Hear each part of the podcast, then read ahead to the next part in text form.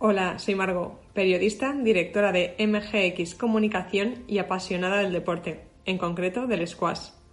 Os doy la bienvenida a mi podcast, un lugar donde hablaremos de este deporte, de otros y de sus protagonistas. Aquí, a bajas pulsaciones.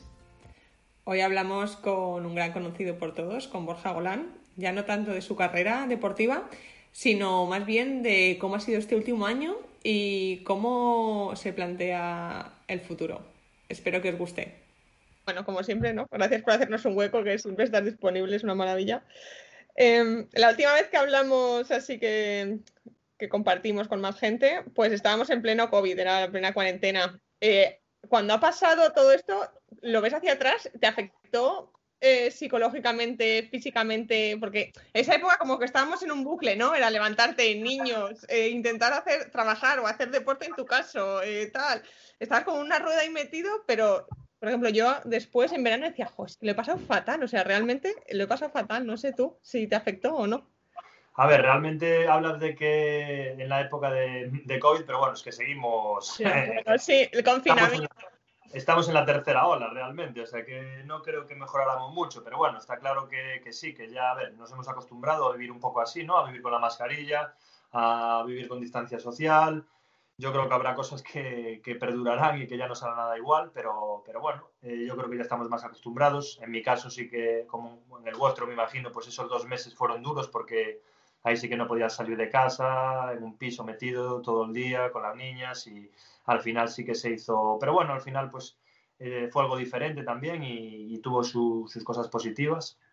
Y, nada, pues eso, mantenernos en forma en esos dos meses y, intentar pasar tiempo con las niñas, que, que fue bueno, en ese, en ese aspecto estuvo muy bien, pero bueno, también había ganas de, de salir un poquito, de jugar torneos, de poder volver a, a, la rutina que teníamos antes, ¿no? Entonces, pero bueno, de eso se aprende también.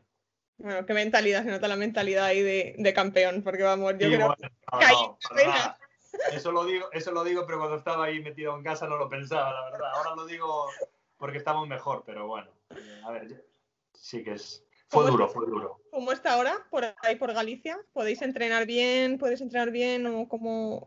Bueno, realmente estamos, estamos bastante con muchísimas restricciones. Llevamos tres semanas, un mes de restricciones duras y se ha notado y ahora estamos, pues en los hospitales están mucho mejor ya, eh, hay muchísimo menos contagios, creo que bajo un 80% el nivel de contagios y ahora por suerte nosotros pues eh, yo estoy yendo a entrenar a, la clínica Merguín, que es uno de, mis colaboradores y puedo entrenar allí todos los días. Estoy yendo a entrenar también a una pista que había en Bertamirans y ahora pues nos están dejando también usar las, las pistas del Squash Santiago. Entonces, bueno, ya estamos, yo creo que para la semana igual ya abren los gimnasios aquí en Galicia, esperemos, pero bueno, no sabemos todavía. O sea que ya estamos por, lo menos pues eh, pudiendo hacer cosas. Eso te iba a preguntar, si eran solamente los profesionales los que podíais entrenar o no? O sea, en, teoría, el, ¿sois los profesionales los que podéis entrenar o podéis, eh, porque si los gimnasios están cerrados? Claro, el problema es que al estar los gimnasios cerrados, aunque tú puedas entrenar, al estar cerrado, pues no se puede. Entonces. no te lo eh, abren a ti. Claro, pero si, si están, hay instalaciones públicas que están abiertas y dejan entrenar a todo, todo aquel jugador que tenga licencia nacional y que esté preparando eh, algún torneo nacional, tanto en junior como, como, en absoluto. Entonces, esos jugadores que tienen un torneo en cuatro o cinco semanas vista, a partir de ahora sí que les dejan, les están dejando entrenar. ¿Y tú crees que, que, va a afectar esto en la preparación? O sea, ¿va a ser un poco desvirtuado este año la temporada? Bueno, ahora hablaremos un poco de los torneos, pero. Porque al final no todos los jugadores podéis llegar en las mismas condiciones, ¿no?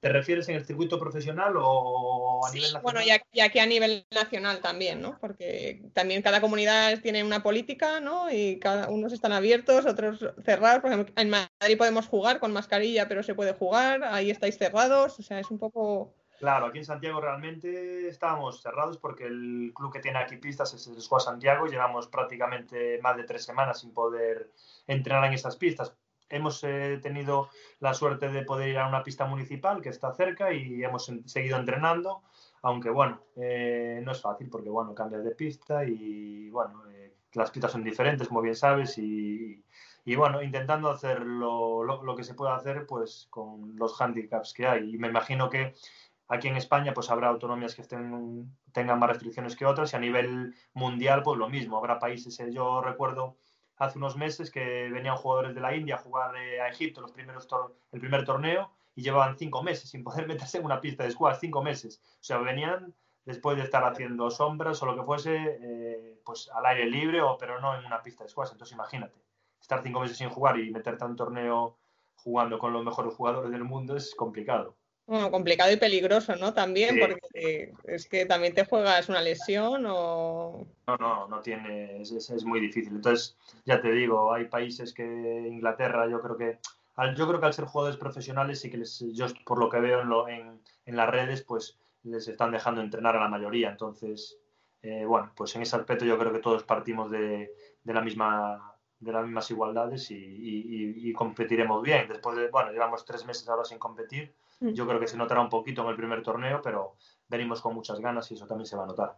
Eso cuéntanos, porque después de eso, de la primera ola del confinamiento, etcétera, eh, sí, que, sí que has podido competir en el circuito profesional, en la PSA. ¿Cómo, ¿Cómo fueron esos torneos? ¿Cambiaron mucho de lo que veníais siendo? Supongo que pruebas PCR, eh, aislamiento a lo mejor. Cuéntanos cómo era, cómo fueron esos torneos. ¿No? Estuviste en Doha, ¿no? En Doha y en Egipto, yo creo. Sí, mira, yo estuve, mira, de hecho el primer torneo que iba a jugar era el de Manchester y no lo pude jugar porque justo eh, unos días antes di positivo en COVID, o sea que ya estuve dos semanas encerrado en casa y de hecho llegué a Valencia al primer torneo, al que creo que fue la Copa España, no, el primero fue eh, un torneo de la Liga Sports, que fue el primero en Valencia y, llevaba solo cinco días eh, fuera de pudiendo entrenar, porque estuve, ya te digo, dos, tres semanas. Entonces, bueno, y después lo que dices tú, los torneos, los, el siguiente que pude jugar ya fue el de Egipto y sí que cambia, pues eh, tienes que ir con una PCR de aquí de España, llegar allí, te hacen otra PCR, eh, tienes que esperar a que te den el resultado para ver si eres negativo. Yo tengo una anécdota que me pasó en el segundo torneo que jugué en Qatar, yo ya había pasado el COVID y ya iba como tranquilo, ¿no? Porque ya dije, si ya lo pasé es casi imposible que vuelva a dar positivo. Pues yo me hice una PCR aquí en España, tardaron en darme, la tardaron en darme, la tardaron tanto que yo la tenía que tener antes de salir y, y, no me la dieron hasta que yo llegué a Qatar. O sea, yo llevaba dos horas en la habitación y de repente me llega el móvil, la PCR, y me pone que, que había dado positivo. No. O sea, que era, positiva, sí, sí. Y yo ya cagado, porque imagínate, yo ahora qué hago aquí, me tengo que quedar 15 días en Qatar, no puedo jugar el torneo, no me llevo nada de dinero del torneo, tengo que pagarme igual un hotel durante 15 días. Bueno, yo ya estaba acojonado, la verdad. Y al final me volvieron a hacer, el día que llegué a Qatar me hicieron otra, otra PCR y el resultado no me llegó hasta el día siguiente a la noche. O sea que estuve un día y medio en la habitación pensando que no iba a poder jugar y al final esa dio negativo y entonces ya me dijeron que, que, bueno, que la otra se anulaba porque como daba esta negativo y como ya había pasado el COVID y al final pude jugar y, el torneo salió bien porque al final pues gané dos partidos y perdí en tercera ronda. Pero sí, complicado. ¿y allí qué tal? ¿Podíais relacionaros? ¿Os tienen separados? ¿Cómo fue? ¿O una vez das, negativo eh, el torneo transcurre normal? ¿Cómo está siendo ahora? No, no, el torneo, a ver, eh, tiene sus limitaciones, ¿no? Pues tú, de una vez que entras en el torneo, con, te hacen un test allí en, el, hotel normalmente y te lo hacen a la mañana y tú hasta la tarde-noche no, no te dan el resultado. Entonces, hasta tienes que estar en tu habitación y de una vez que te dan el test negativo, entonces sí que ya puedes ir a entrenar. Normalmente lo que hacen es, tú tienes que ir a entrenar con la persona con la que juegas. O sea, están intentando que no te cruces con otras personas, que el contacto sea mínimo y después pues tú no te puedes tampoco eh, acercar a, espectadores o amigos que vivan en esa ciudad, no puedes salir del hotel, puedes ir del hotel al club, del club al hotel con el, con el coche de la organización, entrenando con el jugador que vas a jugar, eh, siempre con mascarilla, hay incluso nos tienen en, en, el hotel a veces, pues nos ponen en una zona donde solo estamos jugadores de squad, nos podemos mezclar con otros clientes, o sea, sí es bastante restrictivo todo. O sea que ha cambiado bastante el tema. Sí, pero bueno, el squash sigue siendo el squash. Disfrutándolo, ¿no? no, sí, sí. Y que te iba a decir, oye, ¿y entonces te enteraste de que eras de que tenías el COVID cuando te hiciste la PCR? ¿No tuviste síntomas ni nada? ¿Fue fortuito? Cuando ibas a ir a Manchester. Ah, sí, no, eh, tuve síntomas. De, hecho, por eso me hice la prueba, sí. Me empecé a notar eso, como con cansancio, lo achaqué a que podía ser porque era un viernes y dije yo, vale, de toda la semana de entrenamiento a veces estás cansado y tal. Pero claro, al día siguiente ya me levanté y, ya tenía fiebre y ya dije, uy, esto es raro. Y ya me la hice y ya decidí positivo. ¿Sigues con anticuerpos o qué? Pues no lo sé, la verdad. No, no me hice más eh, test serológico ni nada, pero supongo que alguno andará por ahí todavía. Oye, y todo este tiempo que estáis en la habitación, porque ahora hemos visto a todos los tenistas, ¿no? Eh, en Australia, que han estado 15 días de cuarentena, eh, a vosotros al final, que es un día lo que habéis pasado encerrados en la habitación hasta que podéis salir, hasta que tenéis la PCR, o os ha hecho más largo? No, dependiendo del torneo. Por ejemplo, en Qatar eh, tuvimos que estar, espérate. Bueno, no, nos dejaban ir a entrenar, sí, pero teníamos que estar cuatro días antes de que empezase el primer partido, cuatro días en la habitación, pero nos dejaban ir una vez al día a entrenar. ¿Y qué hacías? ¿Cómo llevaste todo ese tiempo? Pues yo realmente lo paso mm, bien relajado, porque ya te digo, después de estar tantos meses en casa, sin viajar, en el que siempre tienes que estar dedicando tiempo a, un montón de cosas, ¿no? Pues eh, cuidar a las niñas, cosas de la casa, entrenar, esto, lo otro, cuando de repente te dan tres días para ti solo y, y no tienes nada que hacer, simplemente relajarte y no sé, ver una peli, leer un libro, entrenar un poquito, estaba, se aprovecha también, la verdad, y se disfruta. Entonces, no, te voy a decir, no te voy a decir que lo pasé mal esos días, dormía mis 8 o 9 horas, me dormía una siesta de media horita, veía una peli, joder, es una vida de rey, la verdad. Pero como esté escuchando esto, voy a decir, ¿te has ido a trabajar o te has ido de vacaciones? Bueno, hombre, los días antes del torneo es que teníamos que estar allí cuatro días y solo podíamos entrenar una vez al día y tampoco había más opciones. Pero ya te digo, eh, al final puede parecer aburrido si lo cuentas así, pero por otro lado también pues vas a descansar, a entrenar bien y a llegar lo mejor posible al primer partido. Y ahora, eh, ¿cuándo vuelve? En abril. ¿Vuelve la competición? En marzo, en marzo. Sí, tenemos el primer torneo el, 19 de marzo, es el primero. ¿Dónde? en Egipto, en, Cairo. Y tienes que pasar lo mismo, o sea, los procedimientos son los mismos, PCR, eh, eh, aislamiento. Sí, eh, va a ser PCR al salir de aquí, llegas allí, te hacen una PCR por la, llegas, por ejemplo, yo llego el día 17 a Egipto, el 18 por la mañana te hacen la PCR y durante ese día te dan el resultado. Normalmente te lo intentan dar eso, 5 o 6 de la tarde, para tú a partir de esa hora poder todavía hacer un entreno pues a las 7, 8 de la tarde y al día siguiente pues ya empezaríamos a jugar. Ese es un poco el, procedimiento que están haciendo. Vale, vale, vale.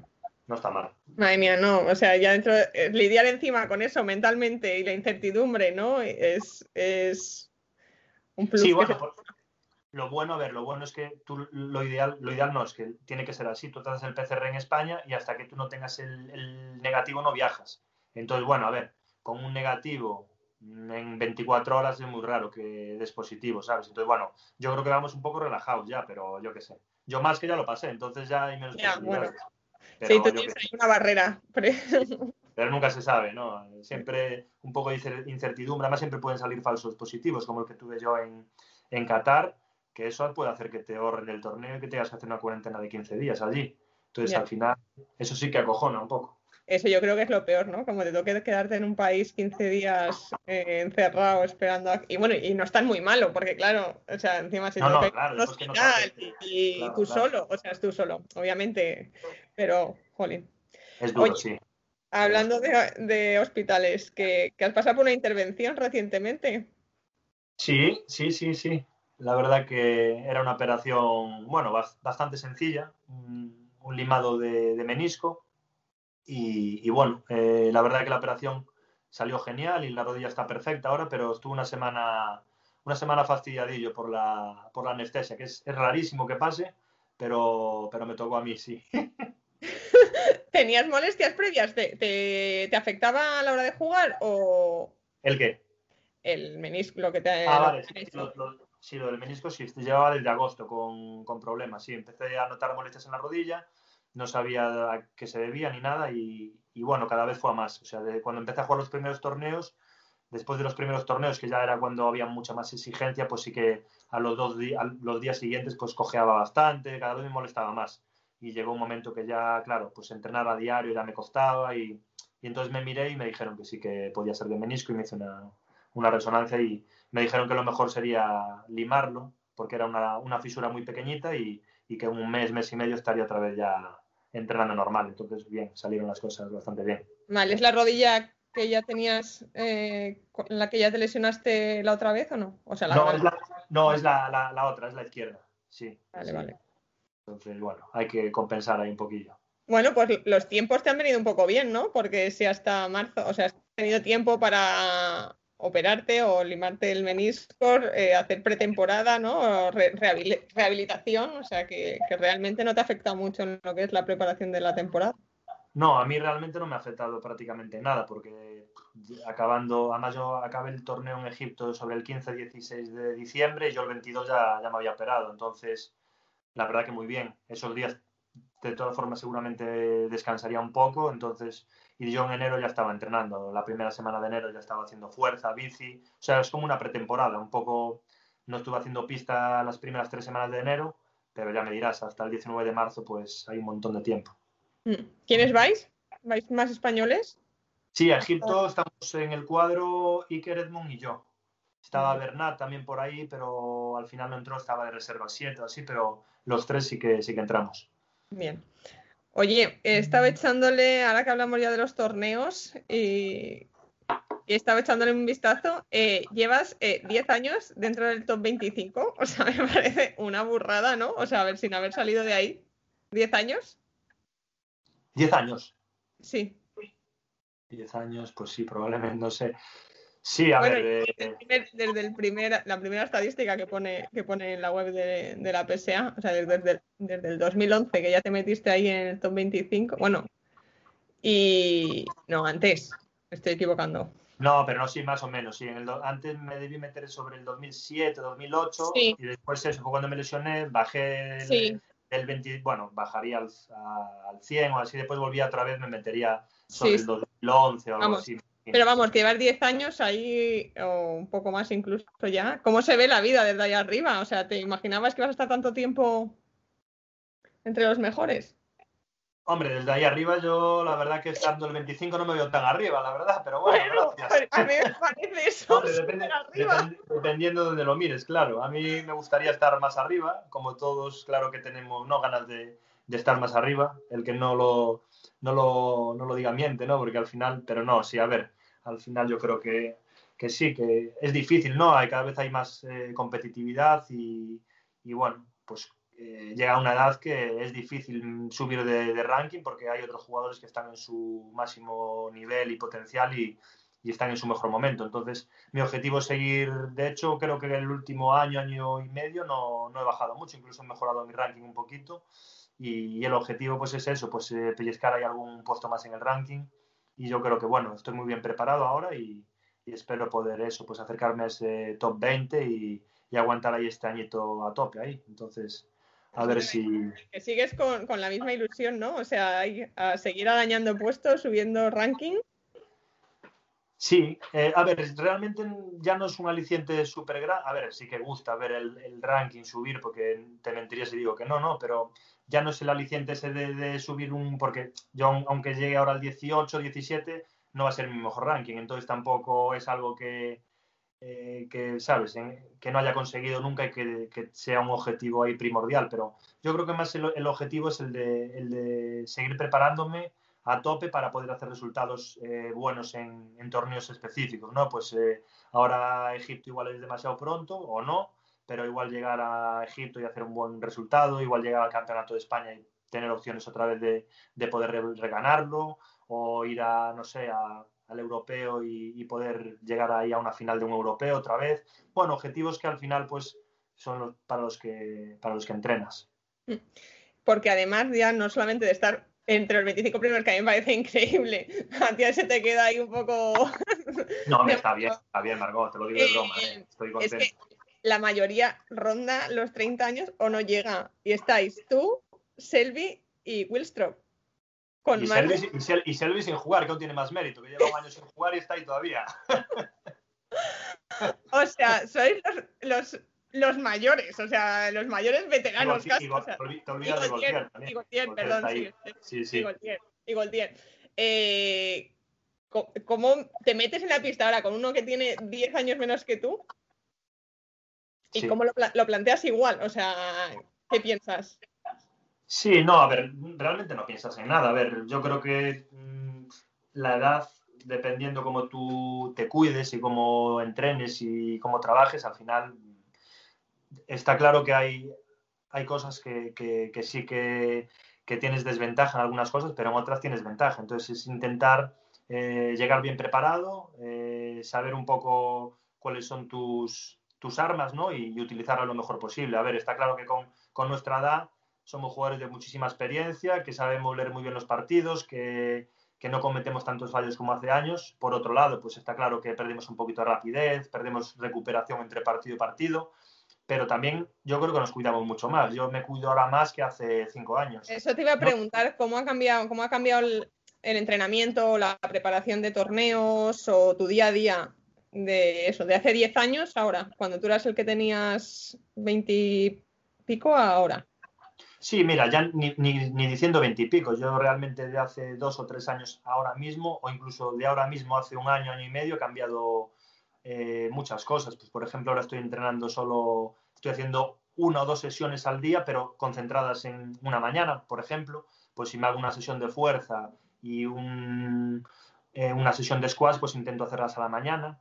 Acorto un poquito la sesión de fuerza, hago la sesión de squash y la tarde, eh, o sea, es más, prácticamente hacer una sesión al día, un poco más larga de lo normal, pero es lo que estoy entrenando ahora mismo. Estoy entrenando más o menos seis días a la semana, igual que antes, pero en vez de doblar sesión y estar yo creo que al cuerpo le viene mejor porque está, está mucho más descansado y yo me encuentro bien, veo que no pierdo eh, forma física, entonces yo me encuentro mejor, me encuentro más descansado y, y después pues vas cambiando también entrenos, vas eh, cambiando un poco la dieta, ahora mismo pues estoy también eh, cuidando más la dieta, intentando pues eso, por ejemplo, he tenido un par de charlas con Ana Ventura, con, me está ayudando un poquito. También con un, chico que me está dando algo de suplementación, que yo nunca he tomado suplementación en mi vida y, y la verdad que yo creo que es, es importante, ¿no? El, eh, el, poder, pues eso, donde no llega el alimento, pues un poco algo de proteína extra, pues eh, un poquito de algo que, que, estés más flojo y que te va a ayudar a, entrenar mejor, a entrenar con más calidad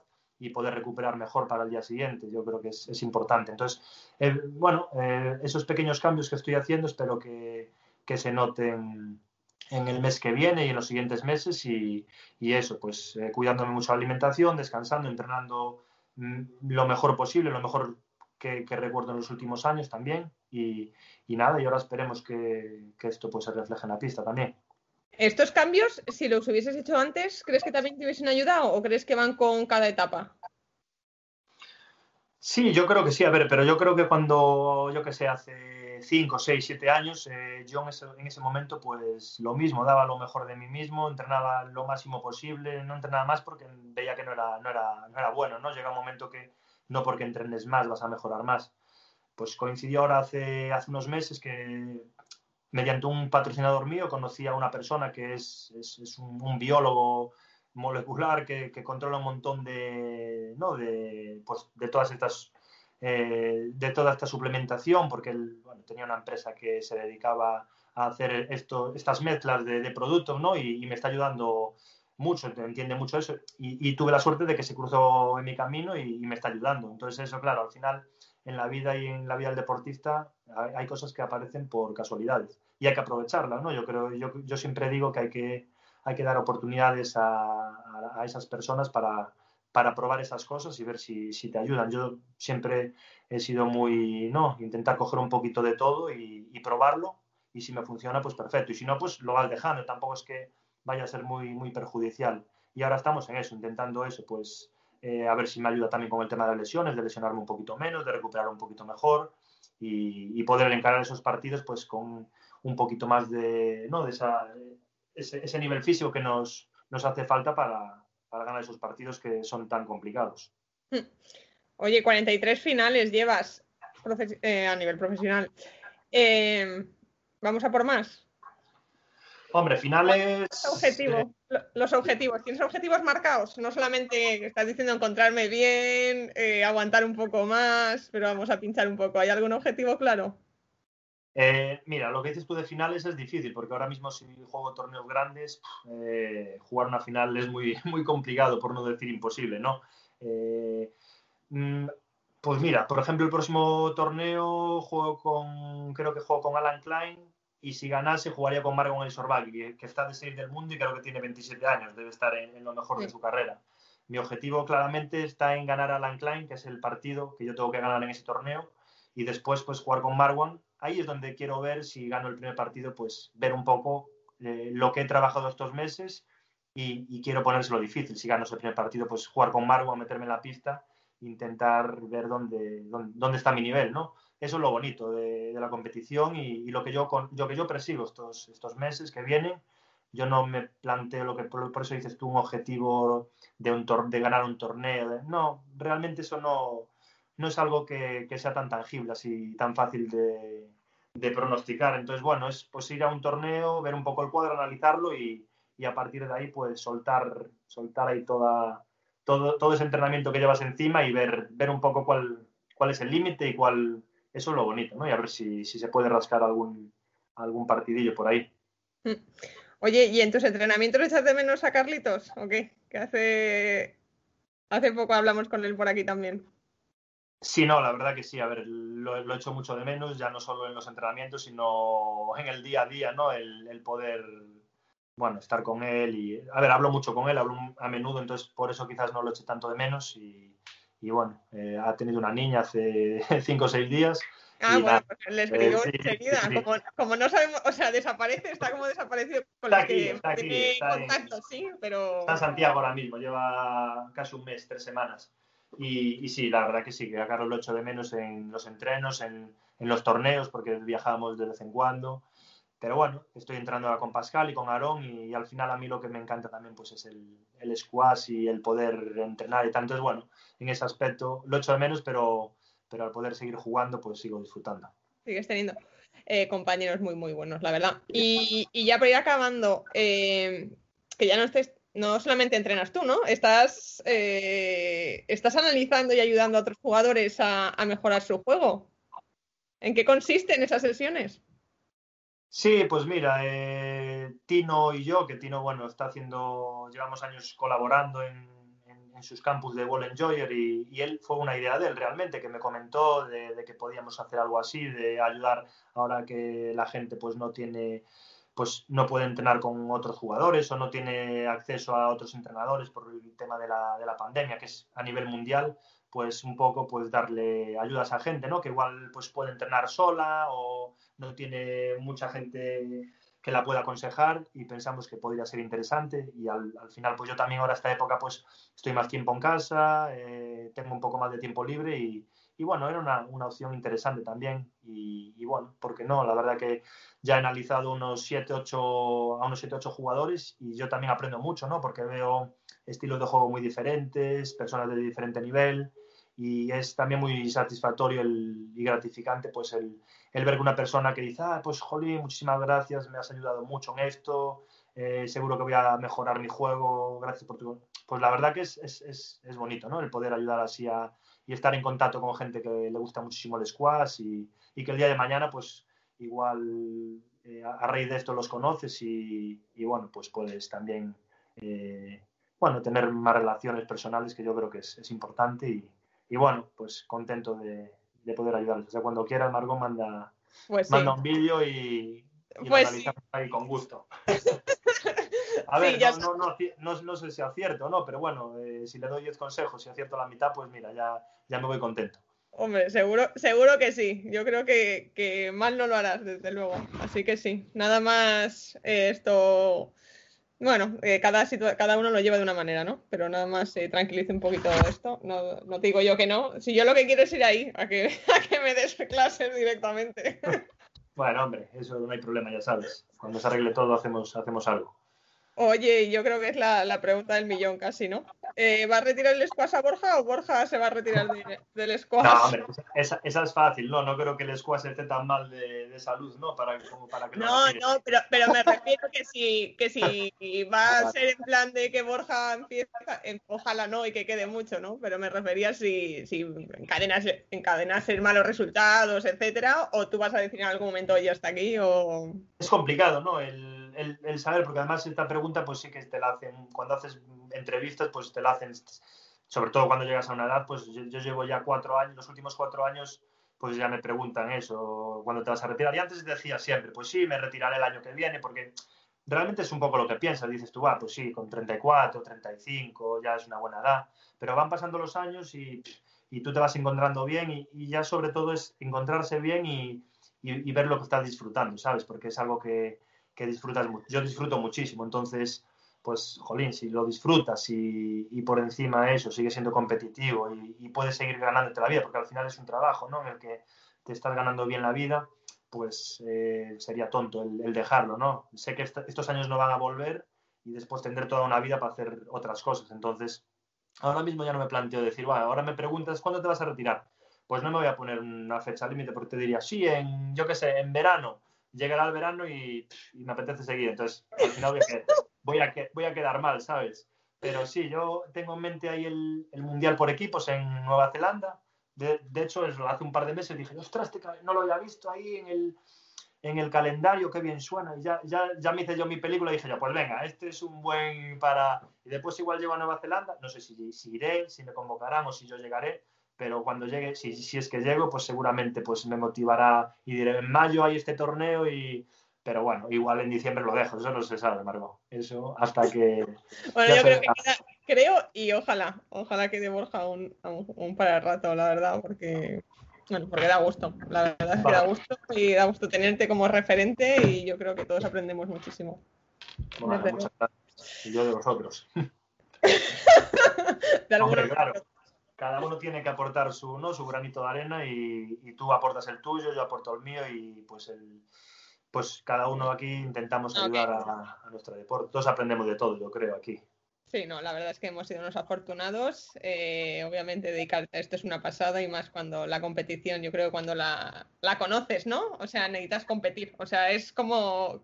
Sí, sí, es una, a ver, es algo que, que, que, Lo dejo, o sea, no sé que tengas una lesión gorda o que realmente ya no rindas igual, pero es que si rindes, es como un poco Federer, es lo que digo, pero ¿para qué se va a retirar si sigue, si sigue llegando a semifinales de Grand Slam y llega, sigue jugando a finales? Es que sería tonto retirarse.